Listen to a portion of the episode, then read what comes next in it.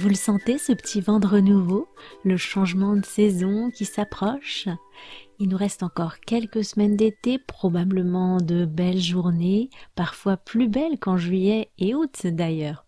Et pourtant, on sent déjà que les jours raccourcissent. En Bretagne, il fait frais le matin quand je me lève de bonne heure pour aller dans mon jardin. Et aujourd'hui, c'est la rentrée scolaire. Au cours des prochaines semaines, ce sera la rentrée pour bon nombre d'enfants, mais aussi d'adultes. Aujourd'hui, je vais vous expliquer l'importance de la rentrée de septembre pour les petits, mais aussi pour les grands. Parce qu'en France, la rentrée, ça concerne tout le monde ou presque, qu'on aille ou non à l'école, qu'on ait ou non des enfants. Je vais partager avec vous quelques souvenirs d'enfance, comme j'aime souvent le faire dans cette émission, et je vous parlerai aussi de la non-rentrée, parce que non, tous les enfants ne reprennent pas le chemin de l'école et ils vont faire une année de plus l'école buissonnière. On parle de ça tout de suite, alors mettez-vous à l'aise. Le nouvel épisode du podcast The French Instinct, c'est juste après le générique. The French Instinct. Parle, pense, vit en français et découvre d'autres horizons. Une émission proposée par Cathy Beauvais.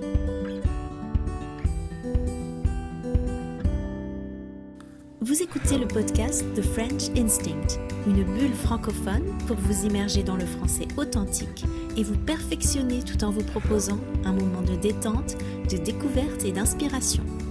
Moi c'est Cathy, je suis française, prof de français langue étrangère passionnée par les langues et tout au long de ces émissions, on parlera de la vie de tous les jours, de la langue française, de la France, mais aussi d'autres langues, d'interculturel, d'apprentissage Bienvenue dans ma bulle.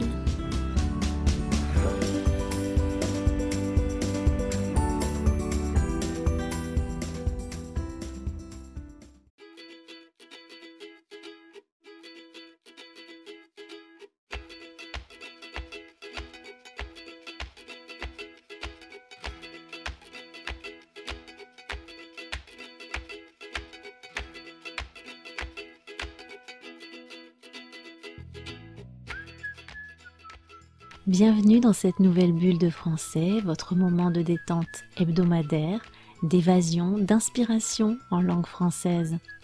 Bonjour à tous, j'espère que vous avez passé une belle semaine depuis le dernier épisode.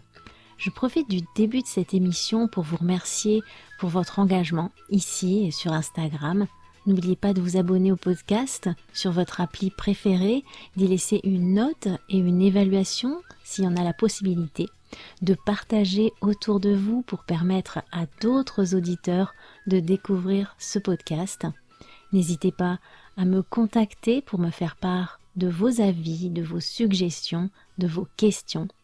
Et si vous aimez ce podcast, que vous appréciez mon travail à sa juste valeur et que vous en avez la possibilité, vous pouvez faire un don même de quelques euros pour soutenir mon travail de création couvrir les frais d'hébergement, les droits pour la musique et me permettre de continuer à vous proposer autant que possible des épisodes de qualité, gratuits et accessibles à tous.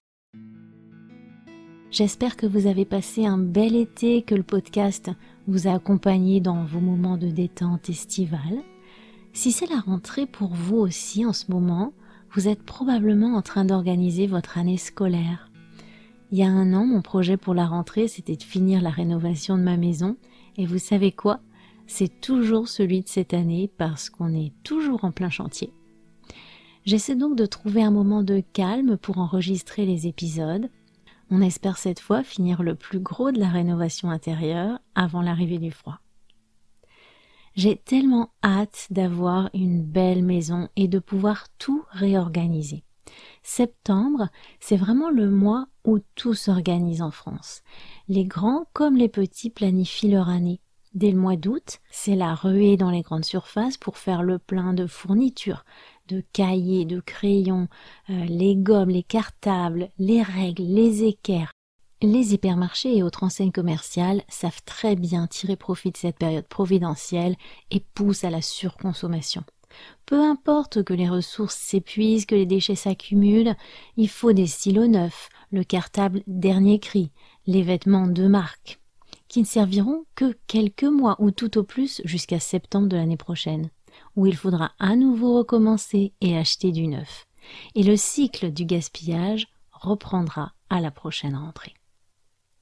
Les parents d'enfants scolarisés reçoivent la prime de rentrée scolaire, une aide financière de l'État pour participer aux frais de fourniture scolaire, de vêtements, mais aussi à l'inscription des activités extrascolaires, sportives, artistiques, culturelles ou autres. Septembre, c'est la rentrée scolaire, mais aussi la rentrée de toutes les associations qui proposent des activités de loisirs pour les enfants et pour les adultes. Il est temps de s'inscrire au sport, à la danse, aux cours de dessin, de langue, de yoga, de cuisine, de couture, de musique, de natation et que sais-je encore. On est donc tous hyper occupés à organiser notre agenda, à planifier cette année qui débute et qui finira fin juin ou début juillet selon les activités. Parce que c'est parfois un vrai casse-tête. L'ensemble des membres de la famille doivent se mettre d'accord pour coordonner les déplacements familiaux. Et il faut gérer le planning des enfants. Et cette année, on doit aussi faire avec le fameux pass qui vient changer la donne, en compliquant les choses parfois puisqu'il ne s'applique pas encore aux enfants, mais bientôt aux plus de 12 ans, et qui sait ce qui viendra ensuite? En tout cas pour les adultes, pas de passe, pas d'inscription, donc ça va faire faire des économies à ceux qui n'en veulent pas et éviter le casse-tête annuel. On parle souvent des bonnes résolutions du nouvel an en janvier, mais c'est en fait maintenant que tout se joue et qu'on doit décider de quoi notre année sera faite. Il y a en réalité bien plus d'enjeux maintenant qu'il y en aura après les fêtes de fin d'année, parce que même si en janvier je décidais de m'inscrire à des cours de chant par exemple, il n'est pas du tout sûr que ce soit possible, ni que j'ai de la place. Sauf si je prends des cours particuliers peut-être, mais ça sera beaucoup plus cher. Donc qu'on ait 3 ans ou 90, de 7 à 77 ans, comme on dit couramment. Si on veut prendre des cours, la rentrée, c'est maintenant. J'ai d'ailleurs parlé des bonnes résolutions et j'ai à votre disposition une vidéo pour utiliser le futur proche et un dossier pédagogique de niveau intermédiaire. Tous les ans, au mois de septembre, je ressens ce besoin de planifier, d'organiser, de faire de nouveaux projets. Je pense que les rythmes de notre enfance marquent profondément notre vie d'adulte. Il y a un aspect physiologique, certainement, à l'approche de l'automne avec la baisse de la luminosité dans l'hémisphère nord, les jours qui raccourcissent. On peut ressentir le besoin de se recentrer, de nous recentrer sur nous-mêmes, mais aussi de préparer l'hiver, un peu à l'image de la fourmi qui prépare ses réserves pour la période hivernale. Et puis il y a l'aspect émotionnel lié à notre vécu, à nos souvenirs. On ne peut pas effacer d'un coup de baguette magique 10, 15 ans ou même plus de rentrée scolaire, de la maternelle au lycée et peut-être même à la fac.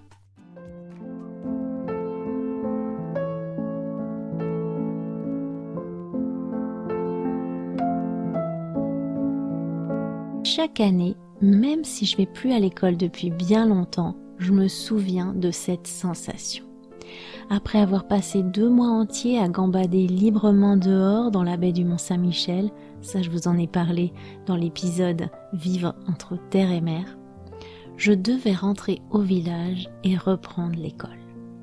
Et j'avais à chaque fois cette drôle de sensation en rentrant dans la maison, dans le bourg, avec le tout petit jardin. L'impression que tout avait rétréci, que les fenêtres était devenue minuscule. La rentrée scolaire pour moi c'était à la fois un mélange d'excitation et d'appréhension. Nouveaux profs, nouvelles matières, nouveaux camarades peut-être. On a déjà parlé de l'école en France dans l'épisode 17 intitulé L'école buissonnière. Allez l'écouter et le réécouter pour le découvrir ou pour vous le remémorer.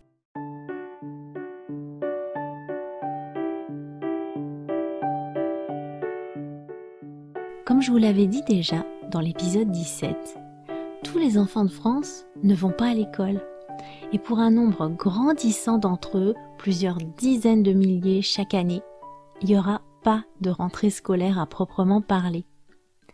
Comme tous les ans, pour nous, ça sera la non-rentrée, un terme employé par les familles non-sco, c'est-à-dire les familles ayant des enfants qui ne sont pas scolarisés à l'école, qui font l'école à la maison ou l'instruction en famille. C'est comme ça qu'on appelle le homeschooling ou le unschooling en France.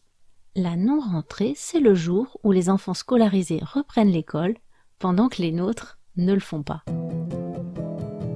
La non-rentrée, on peut la fêter de différentes façons. Nous, d'habitude, on part en vacances début septembre, et c'est souvent sur une plage du sud qu'on se retrouve ce jour-là. On prend toujours le temps d'apprécier ce petit bonheur, cette liberté d'avoir pu choisir une fois de plus de ne pas aller à l'école, de ne pas suivre le chemin tracé. Mais cette année, on part pas. Alors on a décidé d'aller à un événement qui a lieu tous les ans depuis des années en Bretagne, la non-rentrée à Tremelin. C'est une rencontre ouverte à toutes les familles non-sco, organisée près d'un lac où il y a des activités de loisirs. On pique-nique, on passe la journée ensemble, on fait des rencontres, on revoit des amis, on essaie de monter quelques petits projets pour l'année scolaire et puis les enfants peuvent jouer et même faire de l'acrobranche. Je devrais y être d'ailleurs au moment même où cet épisode sera publié.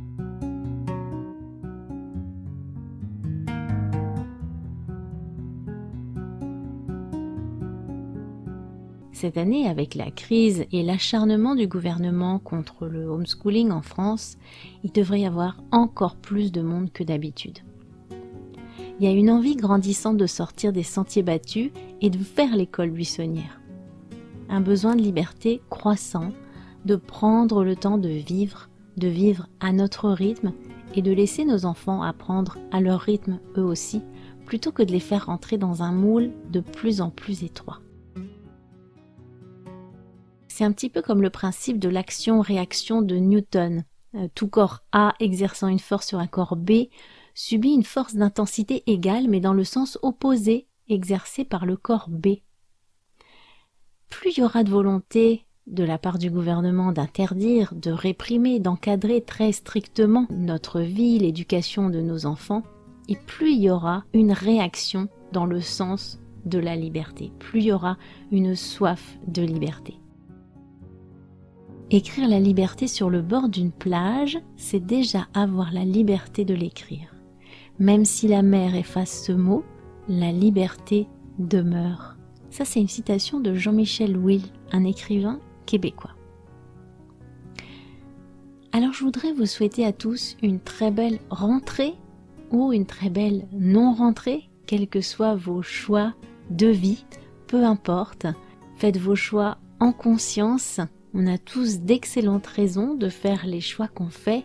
Alors, que vous planifiez ou non votre année scolaire, que vos enfants reprennent ou non la route de l'école, eh bien je vous souhaite une merveilleuse année.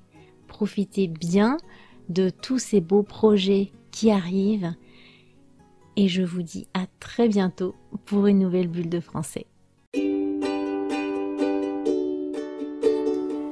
Merci d'avoir écouté cette émission voulez discuter de ce qui a été abordé dans cet épisode, accéder à la transcription et me suivre sur les réseaux sociaux, allez sur mon site www.thefrenchinstinct.com.